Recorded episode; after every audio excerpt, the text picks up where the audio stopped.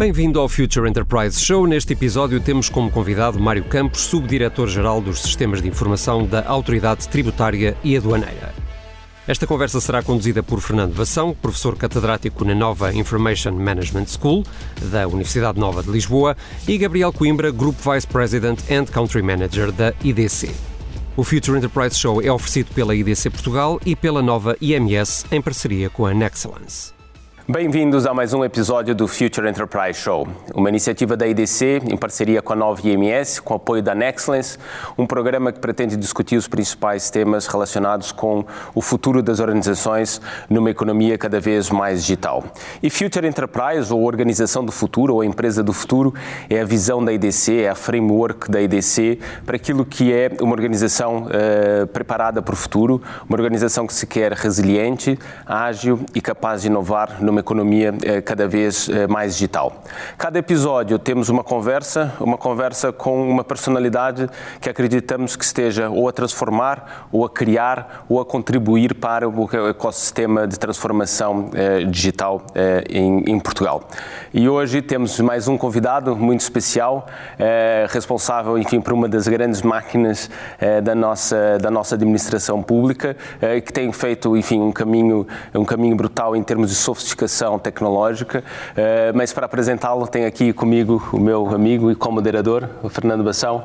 Fernando, Força. Obrigado, Gabriel. Bem-vindos. Eh, de facto, hoje temos um, convidado muito especial, o Mário Campos, que é subdiretor-geral uh, da área de sistemas de informação da Autoridade Tributária.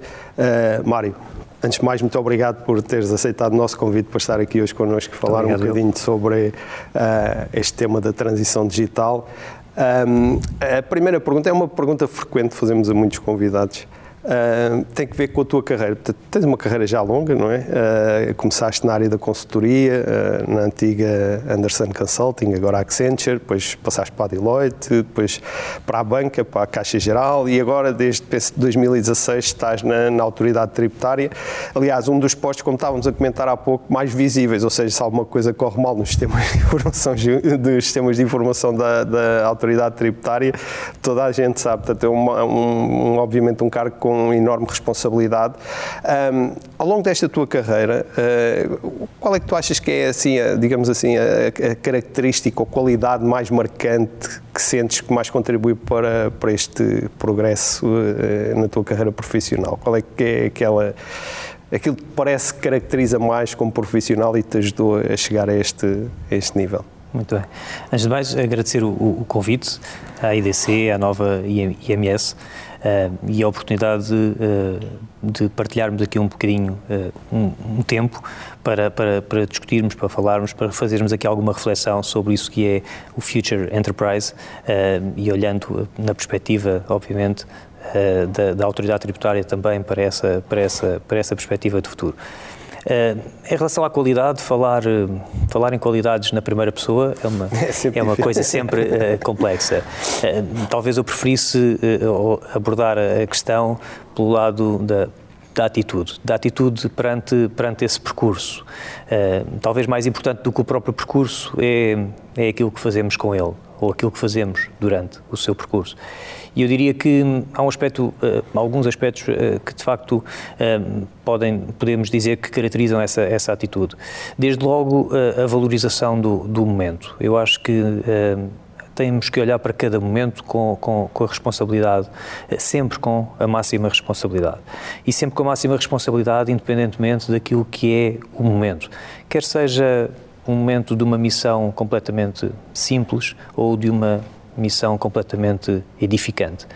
E se olharmos para ele com esse nível eh, de responsabilidade, com esse sentido de responsabilidade, eu penso que acertaremos umas vezes, falharemos outras, mas seguramente, seguramente uh, tiraremos para nós e, para, uh, e desse momento aquilo que, que, que, melhor ele tem para, para, para nos dar, ou uma lição aprendida, ou um sucesso para, para, para festejar. Acho que esse é um, um aspecto.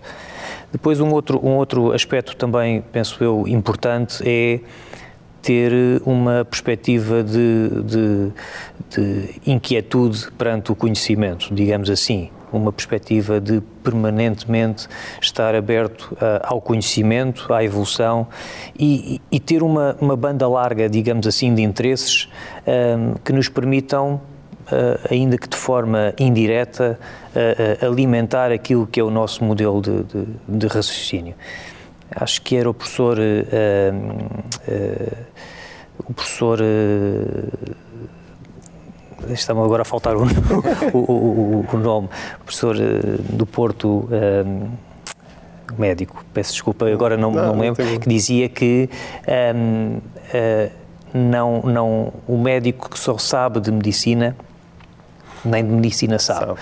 E, portanto, essa, essa é uma, uma expressão que eu, que eu penso bastantes vezes, Abel Salazar, Abel peço desculpa, faltou-me há pouco o nome, professor Abel Salazar, uh, uh, que de facto eu olho para isso como, como uma. Como uma uma, uma ideia bastante, bastante válida, porque de facto, independentemente daquilo que é a nossa área de atuação, a nossa área profissional mais ou menos direcionada, de facto hum, é importante nós termos essa abertura eh, de espírito e, e esse, essa sede de conhecimento, digamos assim, sempre, sempre, sempre presente.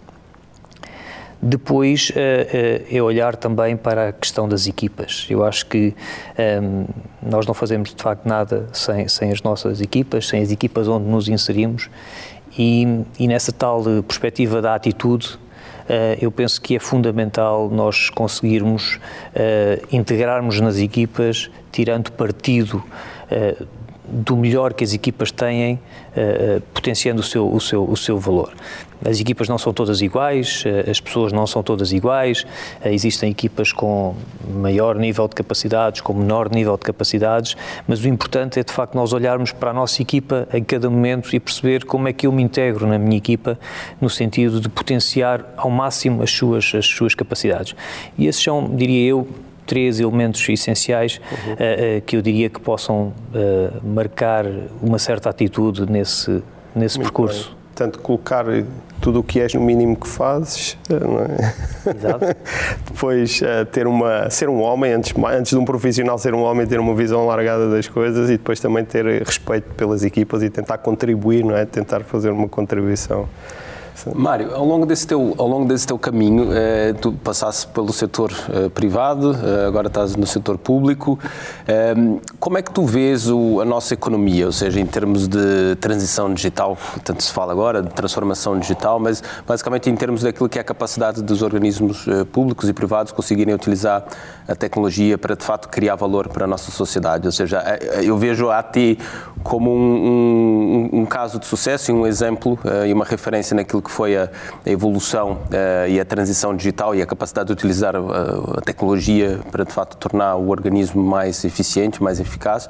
Como é que tu vês assim, assim uh, esse panorama hoje da nossa economia? A administração pública está está à frente, não está, está atrás? Uh, há duas realidades. Como é que tu vês a nossa economia? Muito bem.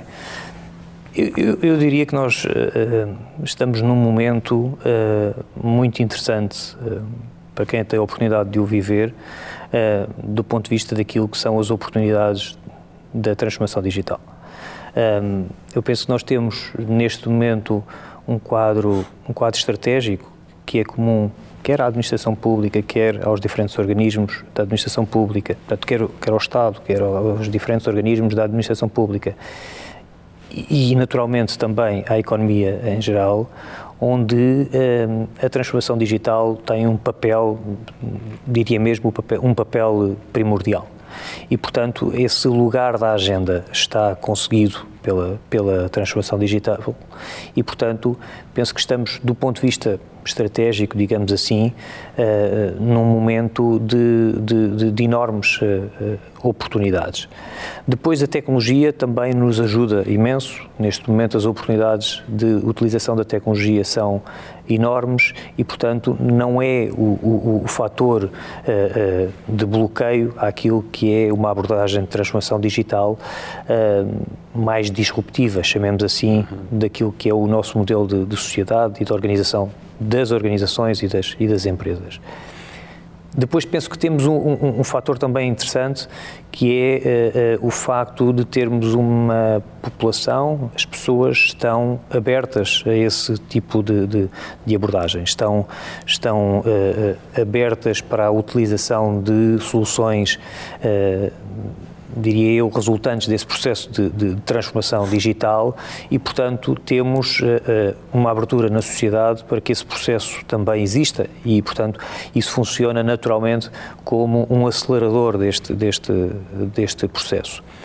Uh, uh, a forma como tivemos que, mais recentemente, durante este ano que passou, a reagir às questões relativas à, à pandemia, eu diria que não, não criaria, eu não, não, não o classificaria efetivamente como um verdadeiro processo de transformação digital, mas pelo menos de reação digital, uh, uh, e digo de transição digital uh, porque, e digo de reação digital e não de transição digital, porque penso que para ser uma verdadeira transição digital há um conjunto de outros princípios que devem ser seguidos, e aquilo que aconteceu de facto foi uma reação a um momento de crise em que as pessoas tiraram partido e maximizaram a utilização da tecnologia como enabler daquilo que fazem e, portanto, mas esse facto também, de alguma forma, eh, eh, sublinhou, aumentou eh, aquilo que é a perspectiva do digital na construção das soluções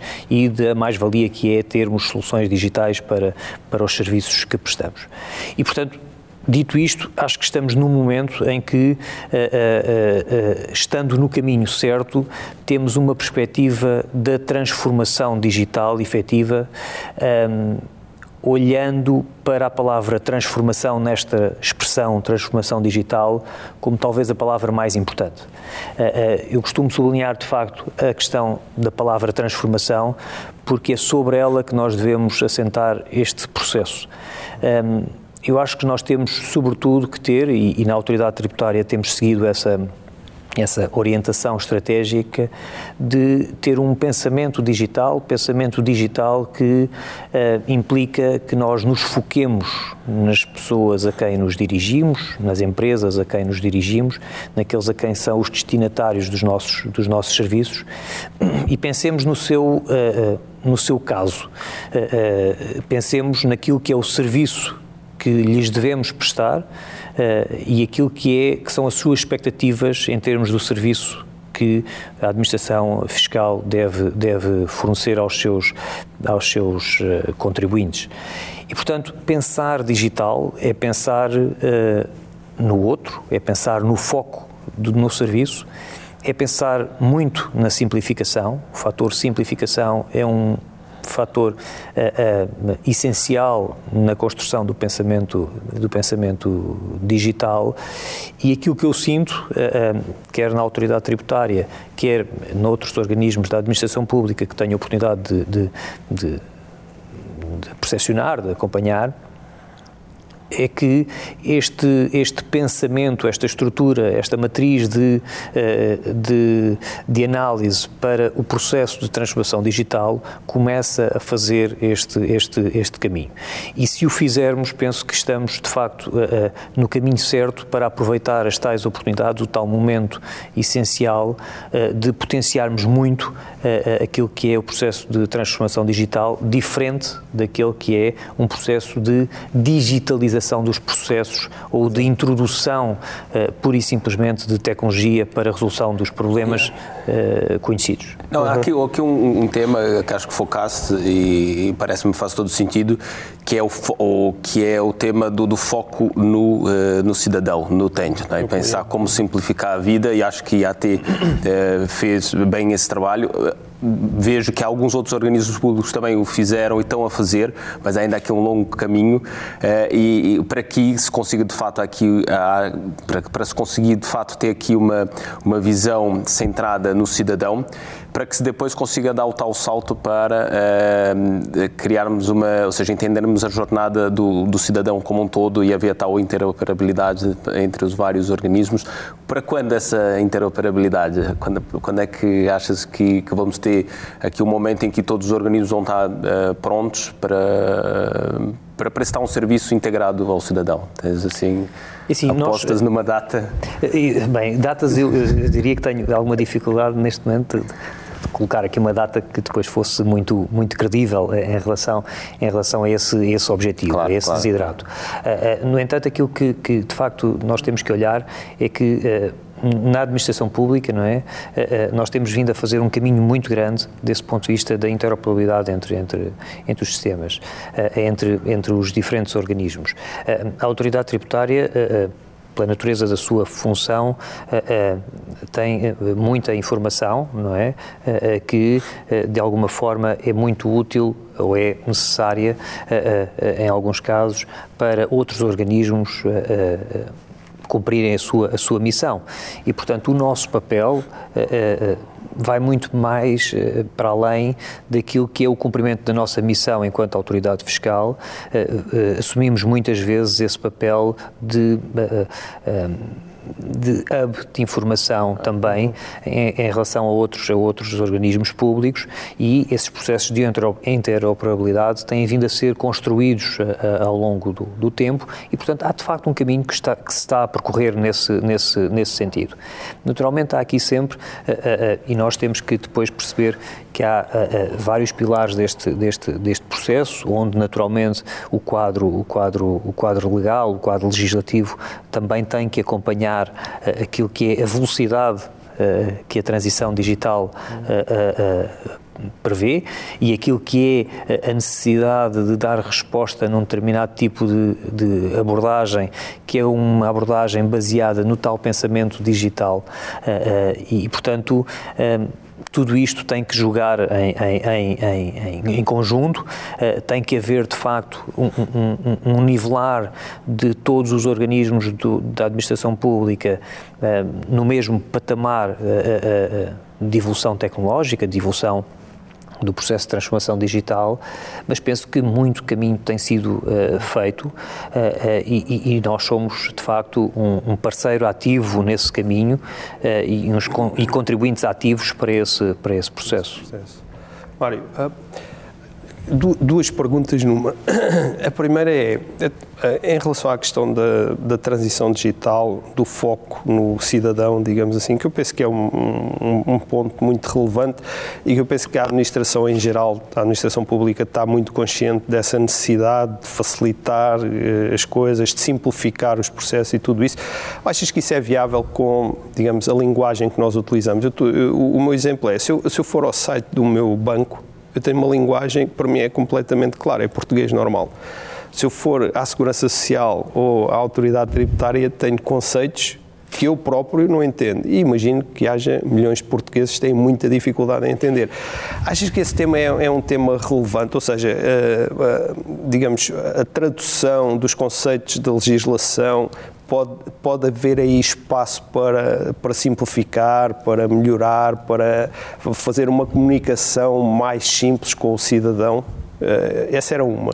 E a segunda tem que ver com aquilo que estavas há pouco a dizer, que isto não foi bem uma, uma transformação, foi uma reação.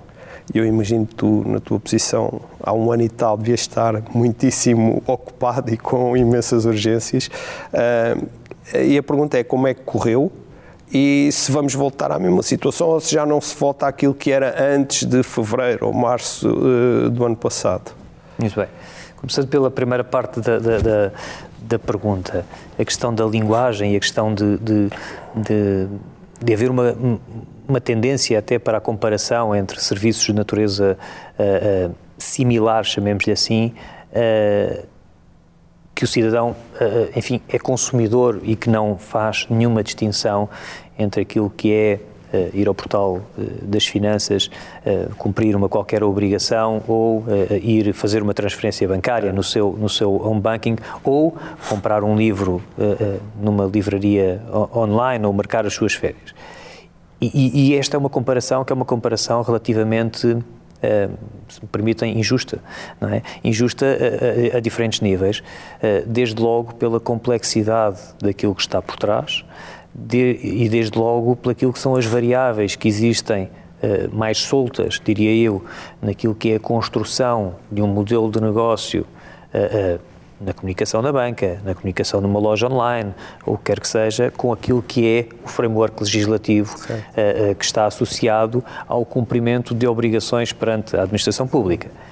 E, e, e, eu penso que nós temos que fazer um caminho, é um facto, há um caminho que tem que ser percorrido e que está a ser percorrido, de tornarmos essa linguagem mais acessível ao, ao comum dos, dos, dos, dos, cidadãos, é um caminho que tem que ser naturalmente acompanhado também por uma evolução legislativa certo. que permita uh, obviar a necessidade de determinado tipo de formalismos eh, que muitas vezes conduzem para uma linguagem mais hermética, mais técnica eh, e de difícil eh, decifração, às vezes por parte do, do, do, dos cidadãos. E, portanto, este é um caminho que está, de facto, em curso. Uhum. concordo que é um, um, um objetivo muito, muito importante que nós consigamos construir esse nível de equilíbrio entre aquilo que são as obrigações que a lei nos impõe, que o framework legislativo nos impõe em termos da comunicação e aquilo que é um aproximar da linguagem do cidadão comum,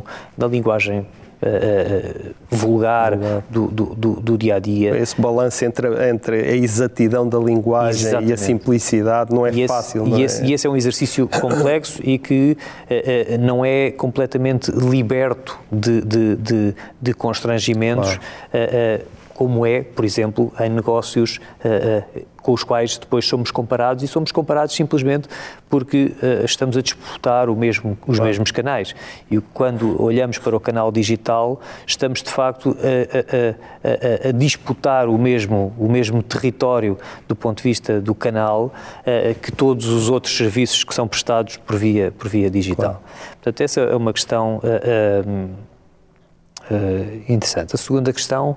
A segunda questão é o tema da reação, que no início reação, do ano passado, e se voltamos atrás, ou se vai ser diferente daqui para a frente? É assim, uh, nós, a forma como, como nós uh, olhámos para isto há um ano atrás, em março do, do ano passado, nós olhámos para, para, este, para este desafio de colocar cerca de 8 mil pessoas a trabalhar em casa naturalmente com, com, com, a, com, a, com a noção de que o desafio não seria um desafio simples. Olhámos sobretudo para aquilo que foi a utilização de soluções que tínhamos instaladas uh, no nosso ecossistema e aquilo que aconteceu foi um zoom, um zoom ótico do ponto de vista daquilo que foi a utilização desses, de, desses meios. E, e, no espaço de uma semana e meia, duas semanas, nós conseguimos de facto ter uh, pessoas a trabalhar remotamente, cerca de 8 mil pessoas a trabalhar remotamente, uh, em condições de segurança, com, com, com, com garantias de serviço e, e utilizámos sobretudo aquela que era a capacidade uh, instalada e a capacidade estava lá, não é? Eh, eh, naturalmente nós percebemos que um, ehm, com, este, com este zoom ótico perante esta realidade, tudo aquilo que acontece à volta de uma realidade uh, que, que, que, existe, mas que passa a ser usada por 8 mil pessoas, tem depois os seus pontos de da frição, claro. os seus pontos de, de afinação, de tuning, de, de, de, olharmos também para isto sobre uh, uh, aquilo que foi o exponenciar enorme de ameaças que se colocaram perante todo o ecossistema digital, uh, nomeadamente em relação à, à, pandemia, e garantir que a necessidade de oferecer serviço não comprometia é, todas essas eh, competências, estruturas que temos que, que, que, assegurar e, portanto, foi um trabalho eh, que resultou efetivamente de, de, de nós podermos escalar aquilo que era a nossa capacidade instalada. Eu recordo-me que há um, em, em março, quando, quando o país foi para o primeiro uh, confinamento, Portanto, nós estávamos num processo uh, em que parecia começar a ser inevitável que esse confinamento viesse a acontecer. E eu recordo-me, numa reunião de direção com a, minha equipa, uh, de nós estarmos a planear uh, para a semana seguinte, dizermos: bem, na semana seguinte nós vamos escolher aqui duas equipas e essas duas equipas vão trabalhar remotamente. e, e, depois houve ali um planeamento qualquer que disse, bem, próxima semana é capaz de não ser muito bom porque temos este, este objetivo e, portanto, uh, uh, talvez uh, colocamos na, na, semana seguinte. E acordámos que sim, que não era, não era por uma questão de dois ou três dias que, que não podíamos adiar. E esses dois ou três dias foram, foram, foram coincidiram com a data em que tivemos mesmo que ir todos e, portanto, acabámos de sair do, de não entrar no, no teste para, para, para ir para o Real e para um Real que escalou uh, para 8 mil uh, utilizadores uh, no momento mais de, de, de, pico em termos daquilo que foi o trabalho remoto. E, portanto, a, segunda parte da questão é se, se, vamos voltar ao que era. Eu acho que não vamos voltar ao que era, uh, efetivamente. Acho que vamos encontrar um certo equilíbrio naquilo entre, que é o trabalho remoto e o trabalho presencial. Acho que vamos, uh, uh, do ponto de vista dos serviços e do serviço ao cidadão, nós fizemos uma evolução enorme do ponto de vista daquilo que é o atendimento digital uh, e, e, atendimento digital assistido, uh, uh, portanto, durante este, durante uhum. este período. Lá está, fomos potenciando algumas das soluções que tínhamos em carteira, uh, aumentando-lhes a, a, a, exposição. Um, e, e, uma aposta daquilo, naquilo que é também o atendimento por marcação nos serviços públicos para casos concretos, específicos, que necessitam efetivamente de um apoio específico uh, uh, presencial e penso que dentro, dentro deste equilíbrio uh, uh, encontraremos um novo modelo de organização das nossas tarefas. Uhum. entre aquilo que são, e portanto há aqui também depois perceber que, que, uma, que uma organização como a autoridade tributária tem uma componente que é, que é, que é, que é mais visível talvez para, para o exterior, que são os serviços públicos abertos ao público, mas depois tem também os serviços centrais que suportam esses, esses mesmos serviços. E portanto há aqui talvez modelos distintos que têm que ser adequados a estas realidades uh, distintas, mas seguramente eu diria que o modelo 100% uh, eh, presencial uh, e, e, e, e, nos serviços, o serviço como era conhecido, provavelmente não, não, não voltará. Uhum. eu acho que, sobretudo, a palavra que vai ficar é uma palavra de flexibilidade. Uhum. E, portanto, eu acho que é sobre a flexibilidade que depois um próximo modelo uh, se, vai, se vai assentar, tirando partido, lá está, do, do tal momento também de, de, de, do ponto de vista tecnológico que vivemos e que de alguma forma uh, nos quebra algumas das barreiras que, uhum. que, que sentíamos no passado, uh, alguns constrangimentos. Quer dizer, eu diria que, que, que em algumas experiências no passado, muitas vezes nós sentíamos esta, esta ou colocávamos as questões neste, neste ponto. Um, alguém estava a trabalhar remotamente, a fazer um, uma, uma, tarefa qualquer remotamente, e nós acordávamos com ela quando tivermos reuniões, depois tu vem, vens, vens, cá. vens cá e nós falamos nas reuniões. Foi a primeira coisa que saltou para, para, para o digital, não é? E portanto eu hoje eh, eh, já quase que tenho dificuldade eh, de, de, de, justificar muito, não é? Apesar de eu continuar a achar que, que, que o trabalho presencial tem as suas vantagens e que a construção das equipas, a empatia das equipas, a, a, a, construção daquilo que eu há pouco dizia, que é perceber como é que eu tiro o melhor possível da minha equipa em concreto. Uh, tem muitas vantagens que vêm do, do, do trabalho uh, presencial e da, e da, empatia que se cria presencialmente, que não se cria digitalmente, uhum. mas de facto tirando essa componente ou, ou, ou, ou excluindo esta, essa componente agora da, da, do raciocínio, de facto, eh, hoje em dia há muitas reuniões que nós realizamos uh, via digital uh, que, que não justificariam uma, uma reunião presencial, não é?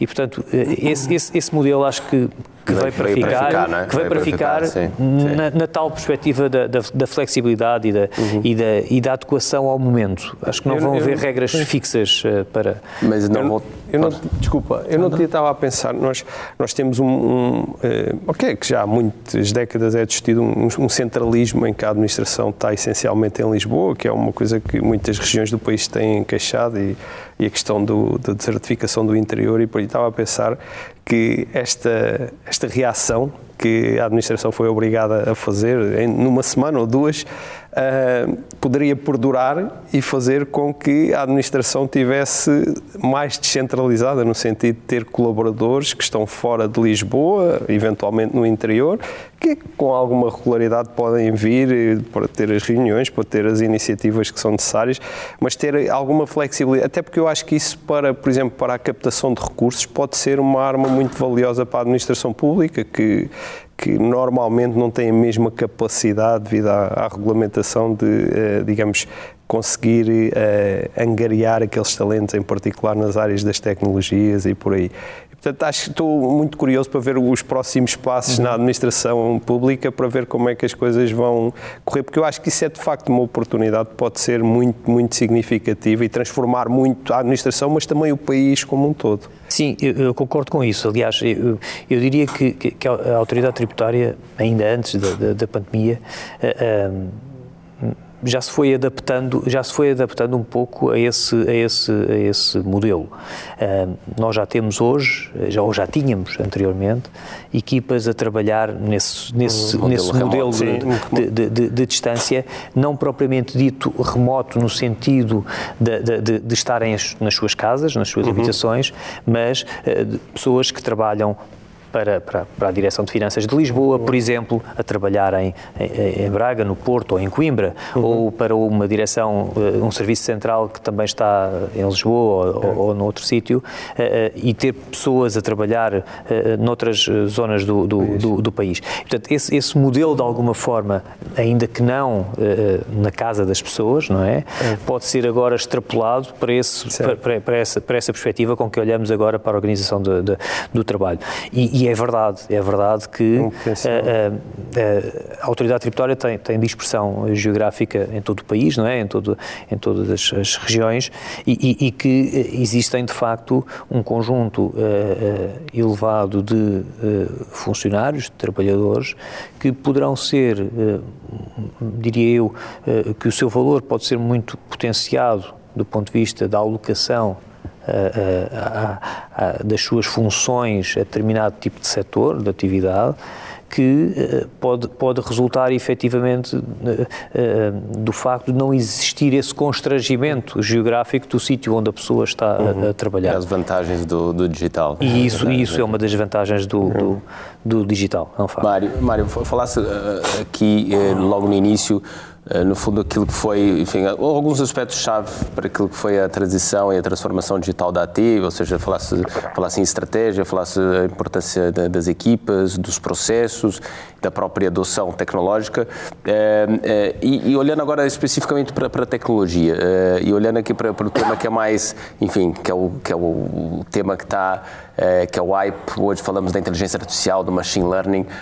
como é que tu vês a utilização da inteligência artificial, machine learning e essas técnicas ao nível da AT? Queres partilhar connosco um pouco esse, esse aspecto? Sim. talvez começar pela, pela, pela questão da, da, inteligência artificial no seu, no seu contexto mais global, não é?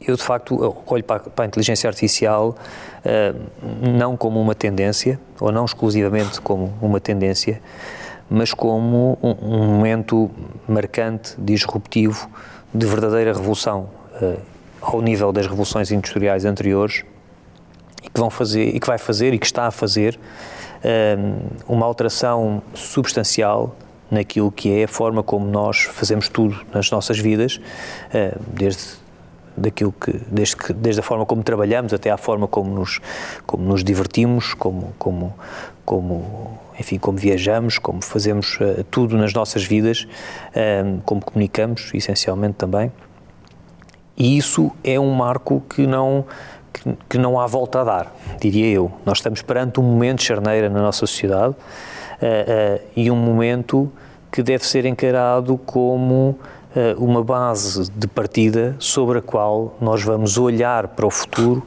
e olhar para a forma como vamos construir este processo de transformação digital assente nestas uh, uh, opções tecnológicas que hoje temos à nossa disposição, nas quais a inteligência artificial, ou se quisermos dizer as ciências de computação cognitivas, uh, nos, nos introduzem. Porque, de facto, neste momento, a inteligência artificial que nós olhamos não é, não é um, um fator novo do ponto de vista científico, não é? Do ponto de vista técnico. Ela tem 50 anos, provavelmente, de estudo restrito a um universo de pessoas nas universidades, nos institutos de investigação, etc., etc., que olharam para, esses, para essas temáticas ou que olham para essas temáticas há, há, há, esse, há 50 anos atrás, e aquilo que houve aqui de facto foi que os grandes players internacionais, grandes players tecnológicos, ao percepcionarem o valor acrescentado que a, que a inteligência artificial podia ter para os seus próprios uh, modelos de negócio, fizeram aqui um investimento enorme naquilo que foi o retirar a inteligência artificial de, de, das, das, das caves, digamos assim, para aquilo que é a mão do, do do comum dos cidadãos, das organizações, das, das, das, empresas. E, portanto, nós estamos aqui num momento em que ehm, não há volta a dar. E, portanto, aquilo que temos que ver é que este processo de transformação digital que falávamos há pouco, com foco no cidadão, com foco naqueles a quem nos, nos, nos, eh, nos dirigimos. E com respeito por aqueles a quem nos dirigimos, porque este aspecto é um aspecto que não podemos uh, uh, descurar nesta temática da, da inteligência artificial, tem que haver um conjunto de, de, de, de, regras que permitam que a utilização da inteligência artificial seja feita de forma humanista, de forma ética, que, que não coloque em causa os direitos, as garantias dos cidadãos e das sociedades em que eles se inserem. Portanto, esse é um aspecto estruturante e como, e como referi há pouco, olho para este marco como um verdadeiro salto quântico, por assim dizer, do ponto de vista daquilo que é a estruturação da nossa sociedade, nós temos que ter em linha de conta este, este aspecto, uhum. que é um aspecto muito, muito crítico. E depois é olhar para a inteligência artificial como a ferramenta. E, portanto, o processo de transformação digital, sempre que puder tirar partido de uh, inteligência artificial, de abordagens cognitivas uh, uh, à computação, acrescentando aqui valor àquilo que é a informação que é outro fator essencial neste processo. Nós hoje produzimos informação como nunca produzimos uh, na história. Uh, o cidadão comum é capaz de produzir num dia mais informação do que todos os seus antepassados. Todos os seus, os seus antepassados. E, portanto, isso é um fator naturalmente uh, relevante. E o que importa é olhar, de facto, para a forma como, do ponto de vista dos serviços, nós conseguimos adicionar valor ao valor intrínseco que essa informação tem. E eu acho que a, a, a inteligência artificial ajuda uh, muito uh, a adicionar muito valor àquilo que é a informação. Uh, e, portanto, eu acho que no caso da, da, da, da, autoridade tributária em particular, nós temos de facto esse caminho para percorrer. nós temos vindo a pilotar soluções, a, a, fazer provas de conceito, a fazer alguns exercícios de, de, de, reflexão, digamos assim, interna, em termos daquilo que é a utilização da inteligência artificial no tal contexto de adicionar valor ou de retornar serviço na, na, na, proporção daquilo que é a informação uh, que recebemos, naquilo que eu às vezes chamo um ciclo virtuoso, em que nós recebemos informação e devolvemos uh, serviço com valor acrescentado com base nessa, nessa informação, eu acho que a inteligência artificial tem um papel muito interessante. Agora é importante fazer aqui um upscale uh, uh, um, de, de, destas soluções e sairmos daquilo que é o universo da prova de conceito Sim. ou do piloto para uma escala maior, para uma para paulatinamente irmos conquistando aquilo que são, ou fazermos aqui uma, uma, uma,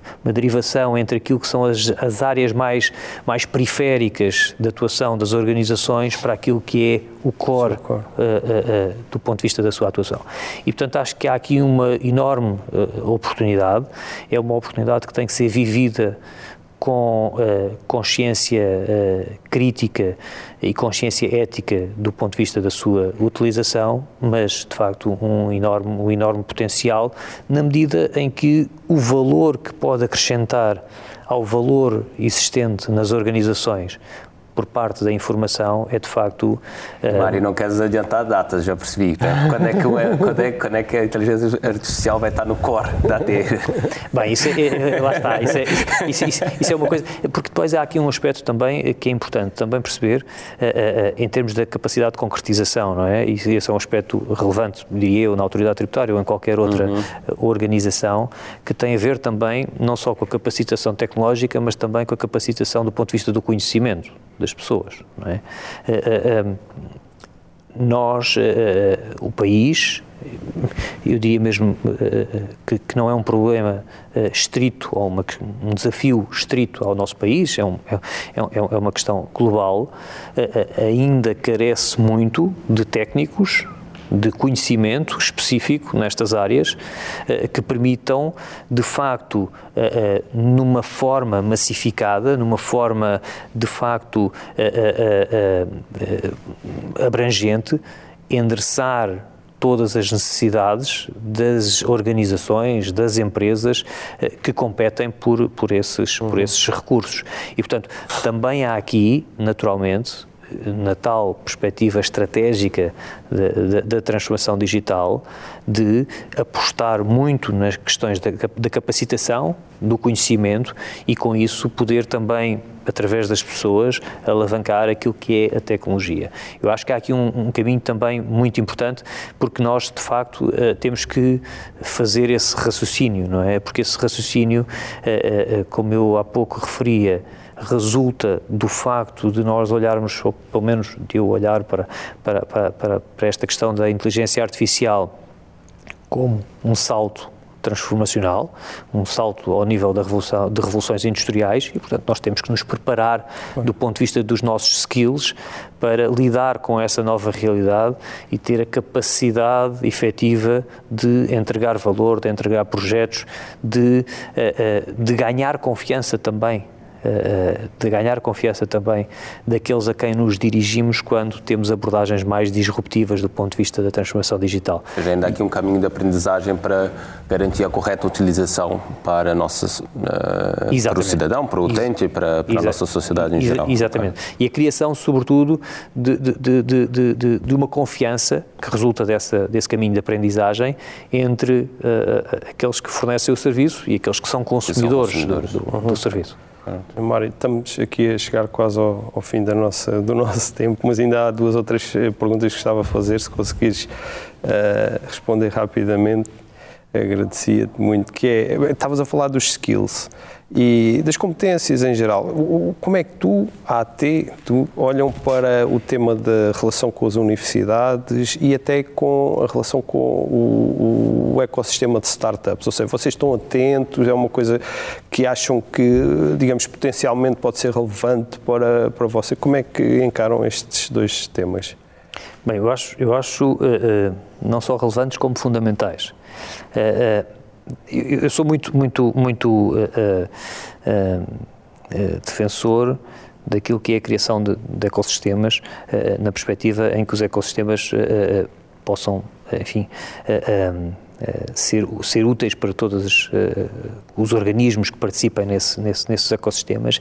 E acho que existe quer no caso da relação da administração pública, da autoridade tributária em particular, com as universidades, quer com as startups, uh, uh, uma, uma, relação que é de facto uma relação de win-win uh, em relação, enfim, aos objetivos de ambas, de ambos os, os polos, digamos assim. Eu diria que do lado das universidades, existe um objetivo muito concreto, que é a importância de incorporar conhecimento, tal conhecimento que muitas vezes ainda só está ao nível das uhum. universidades, ainda só está ao nível da investigação, transformá-lo em algo uh, disponível enquanto serviço para, para, para, os cidadãos e para as, e para as empresas. E, portanto, esse caminho é um caminho que eu, me parece extremamente útil, é também extremamente útil do ponto de vista daquilo que é a integração de pessoas na sua relação com a administração pública e quando falamos de pessoas, as pessoas das universidades, haver uma maior aproximação à administração pública, até mesmo eh, para a questão da captação de talentos que a administração pública é. precisa e, uhum. portanto, a incorporação desses talentos por via dessa aproximação é um fator também muito relevante. Acho, contudo, que é importante que ambas as partes, administração pública e universidades, uh, alinhem, alinhem um pouco aquilo que são as suas expectativas em relação a, essa, a essas relações. Uh, isto, digo isto porquê? Porque uh, muitas vezes a preocupação da, da, da, universidade, do investigador, de alguém que quer escrever uh, um paper científico, é, está três ou quatro passos à frente uhum. daquilo que é a preocupação da organização que o que está preocupada é na implementação de um projeto em concreto que tira partido de algo que o investigador escreveu uhum. há dois anos. E, e, e, muitas vezes este, este lapso temporal entre uh, uh, o, o, o percurso de quem está a olhar para o lado da investigação e o percurso de quem está do lado das organizações, das empresas e que no terreno quer consolidar aquelas ideias em produtos, em, em, em soluções finais, tem que ser às vezes afinado, afinado. em termos desse, desse diálogo, dessa partilha que, que, que, que, se estabelece entre as universidades e, e, os, e as organizações públicas e, no caso particular, a, a autoridade tributária.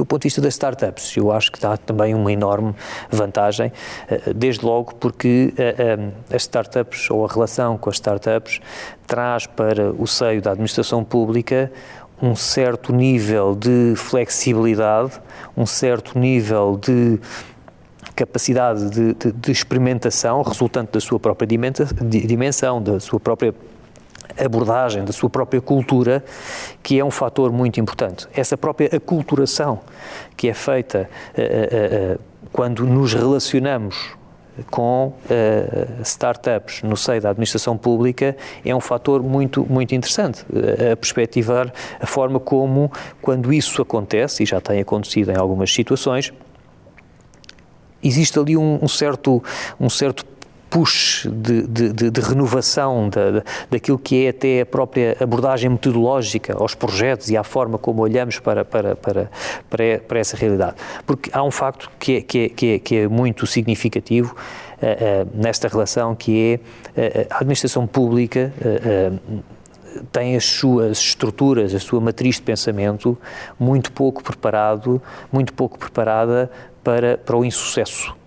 Não é que não falhe, não é que não falhe. Uh, uh, porque, como todos, uh, falhamos. mas o, o, framework com o qual a administração pública trabalha é um framework de sucesso. É um, um, um framework de concepção do projeto, projeto, Acertar à primeira. Acertar à primeira. Não é testar várias vezes, Exatamente. ver, ver o que, é que acontece. E portanto, e, portanto essa, essa dinâmica do testar várias vezes e ver o que acontece. Prototipar e De avançar. prototipar, de ter flexibilidade hum. para, para, para experienciar, para ir uh, provando que, que, que, a solução é esta ou que não é hum. esta, é um fator muito interessante que nós podemos retirar dessa relação com, com, com, com, startups em particular. Agora, é natural, eh, temos que também criar depois as condições, nomeadamente ao nível daquilo que é o enquadramento eh, eh, da, da, da, da, contratação pública e da, relação eh, eh, com que da forma como essa relação se estabelece, não é? Que permita, que permita alavancar essas, é essas oportunidades. E, portanto, também há aí algum caminho a fazer no sentido de potenciar esse, esse, essa, uhum. essas oportunidades. Sim, esse, esse, é um tema que nós também em outras conversas temos visto que é necessário criar aqui alguma discriminação positiva, não é? Para para startups e criar modelos que permitam a tal falha, a tal prototipagem. Há aqui ainda um, longo caminho a percorrer, certamente. Eh, mas nós, em termos de caminho, já estamos aqui no final do, do nosso tempo, Mário. Mas eu não queria deixar de fazer. Eh, nós fazemos sempre aqui duas, duas perguntas finais, eh, que são sempre muito interessantes e temos aprendido muito. Uma é uma, uma, uma recomendação, a recomendação que darias aos teus filhos. Eu não sei se tens filhos a entrarem na universidade. ainda, ainda, ainda, ainda não, não na universidade, mas a caminho de. Portanto, qual, é, qual é a recomendação que, que vais dar ou que estás a pensar em dar aos teus filhos quando entrarem uh, na universidade, no mercado de trabalho? Uh, queres partilhar connosco aqui os teus pensamentos? Eu sei que ainda estás no, no caminho. Bem, esse, mas... esse eu, diria, eu, diria, que essa é uma pergunta talvez das mais desafiantes. Uh, uh, e, e, digo isto Primeiro porque é uma das minhas principais eh, responsabilidades eh, eh, e também dos meus principais prazeres, que é o exercício da, da, da paternidade, não é? E, e, depois a responsabilidade também no sentido em que existem estudos hoje, não é, que, que, dizem que daqui a 10 anos o top 10 das, das profissões mais, mais valorizadas ou mais interessantes ainda não foram criadas. E, portanto, é um, é um conselho muito difícil nesta perspectiva. Eh, e se nós pensarmos bem, não é? Se nós pensarmos bem em toda esta alteração que falámos há pouco, eh, resultante da tal eh, revolução de que estamos a, que estamos a assistir, é fácil perspectivar que essa, que essa dinâmica da criação de novas profissões e de, e de, e de, e de novos caminhos profissionais uh, uh, exista. E, portanto, eu diria que, enquanto conselho, Talvez o conselho principal seja o de adotar uma, uma postura de, de, conhecimento permanente, de flexibilidade, de capacidade de aprender a aprender e, sobretudo, de ter uh, uh, uh, uma, uma, uma, uma mente de banda larga, digamos assim, que permita adequar aquilo que são as suas os, as suas capacidades intelectuais àquilo que são depois as questões do conhecimento e aquilo que, é, que são os desafios que depois o dia a dia eh, uhum. lhes colocará. E, obviamente, que, que escolham alguma coisa que, que, que sintam prazer e, e, e, que se sintam e realizados. E que se sintam realizados. Olha, Mário, agora é mesmo a última pergunta. Nós pedimos a todos os, uh, todos os nossos convidados para nos sugerirem dois livros. Podem ser. Uh, tenham tido impacto pessoalmente, profissionalmente, pode ser um que tenha tido impacto pessoal, outro profissionalmente, o que é que... e podem ser mais do que dois também, não, não têm que ser dois. Muito bem. bem eu, eu, os livros é, é, uma matéria que eu uh, gosto, gosto, gosto imenso de ler. Uh, uh, acho que ainda é um daqueles pequenos momentos em que nós conseguimos, mais que não seja pelo exercício da leitura, retirar algum tempo em que só estamos a conseguir fazer uma coisa. Exato. É? é, mais é, é continuo, continuo também a ser ainda um, um, um, continuo ainda a preferir o livro físico ao livro digital e, portanto, apesar da minha, da minha tendência tecnológica na componente dos livros, mantenho essa, essa ligação ao, ao papel. E, e respondendo à, à, vossa questão uh, em relação a conselhos uh, de, de literatura, digamos. Eu, eu talvez eh, sugerisse um, um, livro, que é um livro que não é recente, é um livro que tem 10 anos, acho eu, uh, uh, da professora Mariano Mazzucato. A professora Mariano Mazzucato é uma economista americana de ascendência de. Ela é, tem dupla nacionalidade, americana e italiana ela uh, é professora uh, em, em, Londres e faz parte da direção do Instituto para a Inovação e Serviço Público em, em Inglaterra.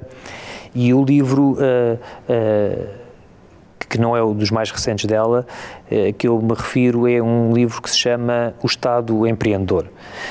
e é um livro muito interessante para quem, como eu, exerce funções na administração pública uh, uh, e que o li uh, há uns anos atrás, porque é um livro que de alguma forma desmistifica aquela relação entre a administração pública e o setor privado, onde a administração pública tem uma determinada imagem de algum de algum atraso, de alguma incapacidade até na inovação comparada com aquilo que é o setor público, eh, privado, e uh, no livro ela apresenta de forma muito clara uh, a desmistificação desse, desse, desses factos, com casos concretos, muito centrado nos, nos, exemplos na realidade americana, naturalmente, mas, por exemplo, dá o exemplo do iPhone, enquanto símbolo, talvez quase que máximo da, da, da, da inovação, onde ela desconstrói, uh, do ponto de vista tecnológico, aquilo que são os componentes que existem uh, na construção do iPhone, desde o ecrã tátil ao GPS, ao, uh, ao reconhecimento de voz, que são desenvolvimentos que tiveram a sua base na investigação pública. Eh, foi com base na investigação pública, no investimento público em eh, inovação e em, e em desenvolvimento, que esses produtos tecnológicos foram possíveis depois incorporar na solução de um produto de sucesso comercial e do ponto de vista de, inovação eh, marcante, como é, por exemplo, o iPhone. E, portanto, esse livro é um livro interessante nesta perspectiva, porque desmistifica um pouco esta, esta questão, e, e eu disse há pouco, e, e, e, reafirmo, sou muito favorável, de facto, à criação de ecossistemas e acho uh, uh, que temos todos a ganhar uh, quando esbatemos um pouco estas fronteiras entre aquilo que é o público e aquilo que é o privado, e temos é que entender, de facto, as realidades distintas de cada, de cada setor e conseguir aqui equilibrar uh, aquilo que são as mais-valias que podemos uh, retirar de uns e de outros em, em, em, em ligação.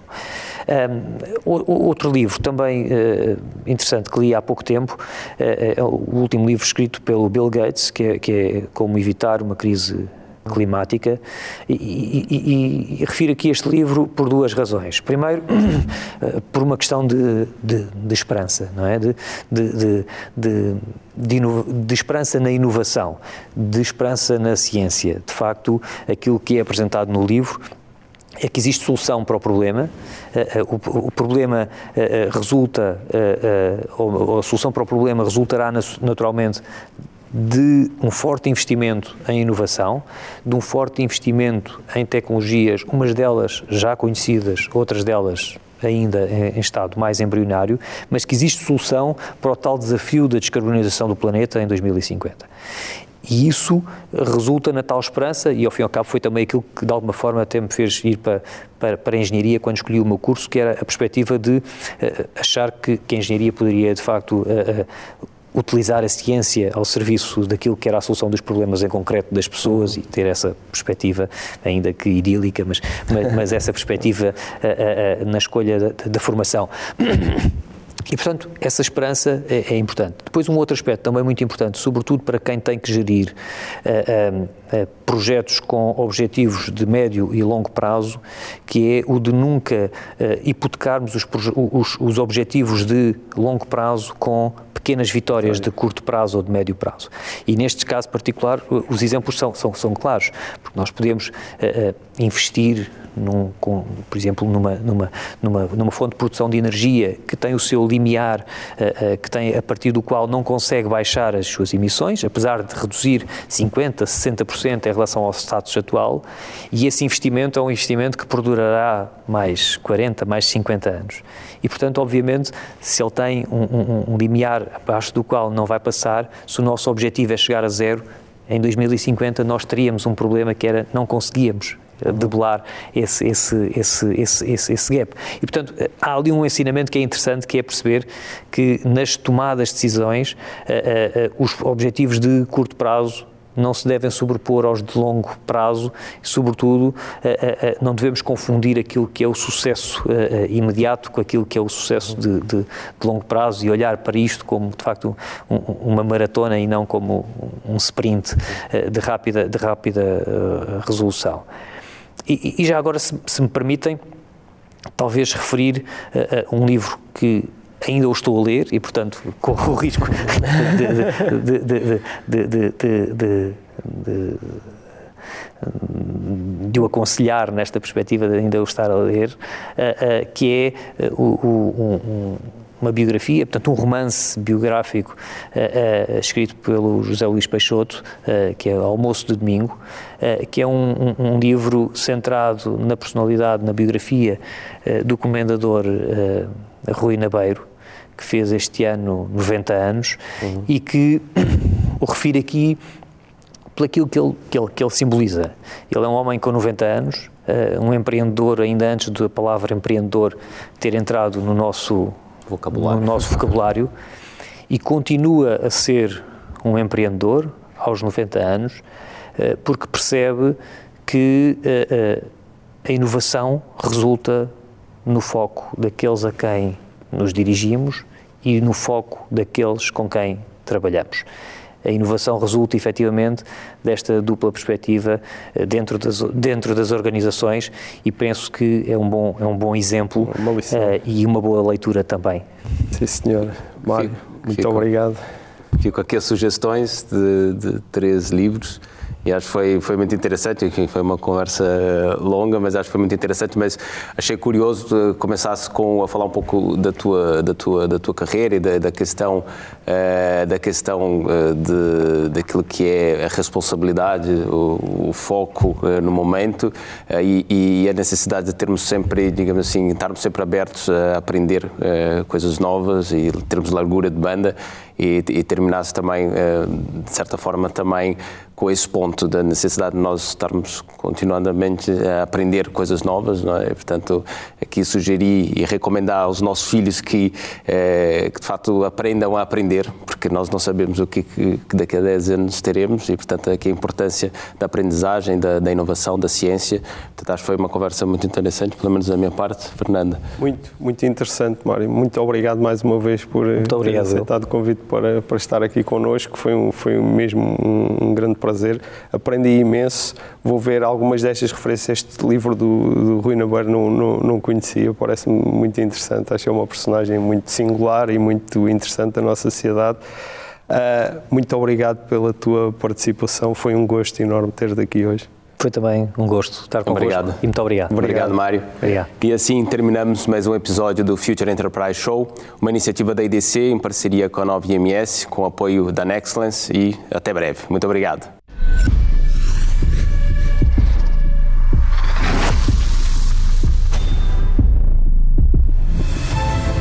Nexcellence by Glint, uma parceria para criar o futuro digital, com respostas baseadas em experiência, com dimensão e ambição, com uma visão global e talento nas competências mais inovadoras. Nexcellence, powered by Glint. Knowledge to empower.